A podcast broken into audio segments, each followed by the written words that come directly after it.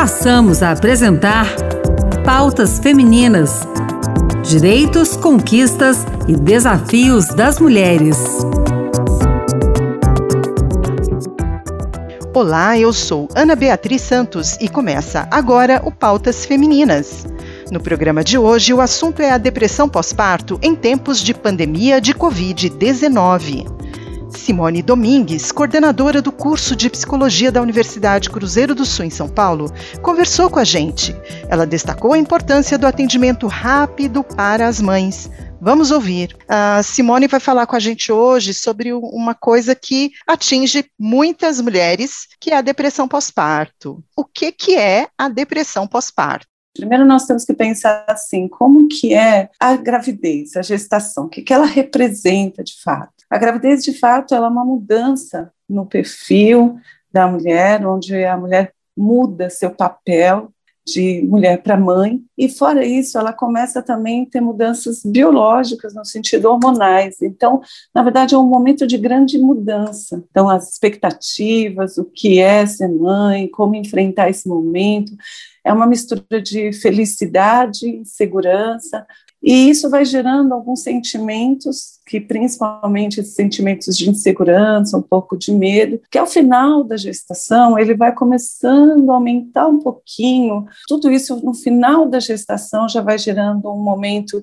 de maior ansiedade, e é real, porque de fato o parto é um momento real.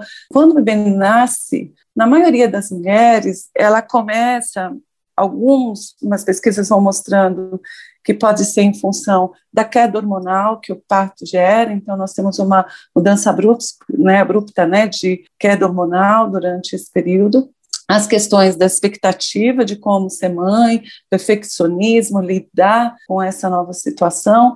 Então, tudo isso pode gerar uns vários sentimentos. Um choro, que a pessoa começa a ficar com mais vontade de chorar, né, mais, um pouco mais triste, um aumento de uma ansiedade. Então, esses sentimentos, eles, no começo, que logo que você tem um bebê, pode durar alguns dias e tem que ser observado pelas pessoas que estão à sua volta. É o início de uma depressão, é o início de um sentimento que pode agravar naquilo que a gente chama de uma depressão mais acentuada.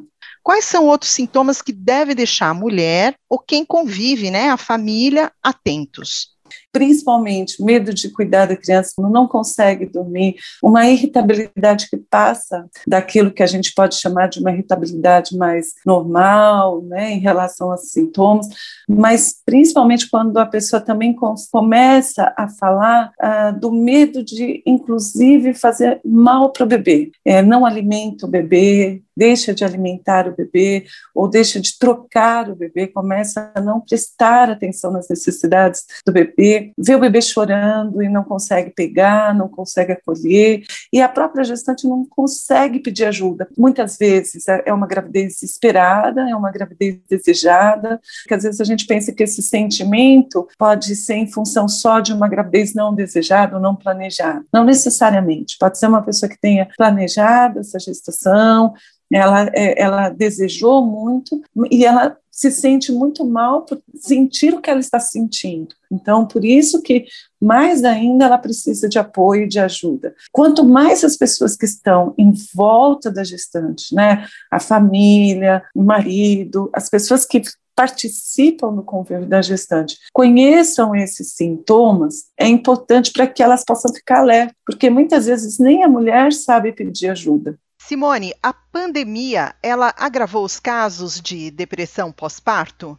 Uh, o agravamento da, da, da, questão da pandemia, principalmente para gestante, né, a gente viu agora a questão da vacinação, depois volta atrás, né, a vacinação na, na, gestante é em função justamente do problema que é mais agravado, né, é, o aumento maior da ansiedade, né, porque você fica com mais medo ainda, né, da, do que pode acontecer, porque o, o, medo agora antes podia ser um medo do que poderia acontecer, hoje é o medo é real, você olha e você sabe os noticiários. Muitos profissionais que estão trabalhando principalmente em maternidades, né, eles falam justamente do agravamento da ansiedade das mulheres depois do parto, principalmente ali na, na, na maternidade, onde eles podem ver as mulheres que acabaram de ter seus filhos, né? então isso é fato, né? aumentou de fato, sim. E o que a sociedade, nós, podemos fazer para auxiliar essa nova mãe? A pandemia trouxe uma coisa que eu acho que assim é, trouxe coisas muito ruins, mas trouxe algumas coisas que podem nos auxiliar. É, durante o, a, a, esse, esse momento de gestação, o puerpério da mulher, enfim, todo esse processo de gestação e pós-gestação, que é a internet. Então, hoje, nós temos vários grupos dentro da internet, né? grupos de mulheres que montaram grupos de apoio, isso que é bacana. Então, a mulher hoje ela pode por qualquer meio, né, no caso do seu celular ou do seu computador, entrar em redes de apoio com outras mulheres que estão passando pelo mesmo momento e ela poder entrar nesses grupos para conversar sobre como ela está se sentindo, falar sobre os seus medos, o que, que ela pode fazer para lidar com eles. Isso é super importante, porque quanto mais a gente fala, mais a gente exorciza. Né? Então, a gente mais tira os nossos fantasmas e além de exorcizar, exorcizar, os nossos fantasmas, a gente consegue obter informações para que a gente possa prevenir, né? E hoje nessas redes de apoio a gente conta com muitos profissionais que estão participando dessas redes. Então elas não estão sozinhas. Então tem vários profissionais que ajudam nessas redes, participando também dessas rodas de conversa. Se ela não puder fazer isso, hoje tem vários psicólogos, vários psiquiatras fazendo essas redes de apoio, então o pessoal da área da saúde está muito próximo das mulheres, né, podendo fazer essa rede de apoio, até porque é uma preocupação muito grande da área da saúde com a questão da mulher nesse período, então que ela não fique só, que ela procure essas redes de apoio ou procure serviços de psicoterapia, né? A melhor forma da gente lidar com os nossos medos, ansiedades e angústias é buscar apoio psicológico. Apesar de muitos planos de saúde hoje ter esse serviço, hoje muitas mulheres contam com planos de saúde que têm esse serviço, a rede de assistência também tem esse serviço, então a gente sabe que o BS, enfim, algumas redes de assistência também contam com serviço de apoio psicológico psicológico, mas a gente também tem esses de universidades, de próprios hospitais, que estão oferecendo, maternidades, que vêm oferecendo esses serviços de apoio. E a família, se caso perceba na mulher isso, ela buscar para a mulher. Então, o marido ser um grande parceiro. Então, quem é o seu companheiro, se puder estar ali ajudando, né, percebendo essas alterações, indicando esses grupos de apoio. Então, estando junto também. E é interessante que também tem homens, né, que sofrem de depressão pós-parto e a gente não deve esquecer disso também. O homem também vivencia a gestação.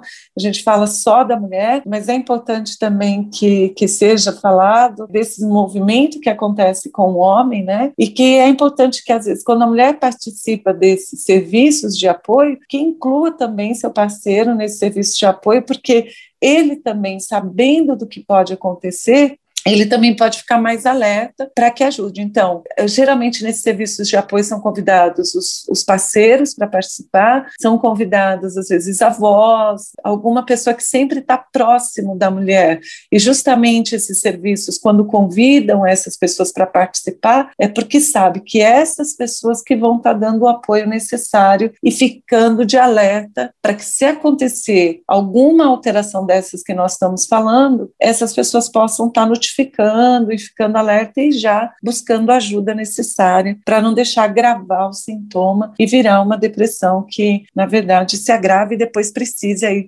não só de ajuda psicológica, mas de ajuda psiquiátrica também, com auxílio de remédios, assim sucessivamente. O que é importante que nós tenhamos que ter em mente é que a gente não pode deixar agravar o quadro. Então, alerta para que isso não aconteça. Simone, muito obrigada pela sua participação no Pautas Femininas. Obrigada você, Ana. O Pautas Femininas termina aqui. O programa de hoje teve produção e apresentação de Ana Beatriz Santos e trabalhos técnicos de Josevaldo Souza. Obrigada pela sintonia e até mais.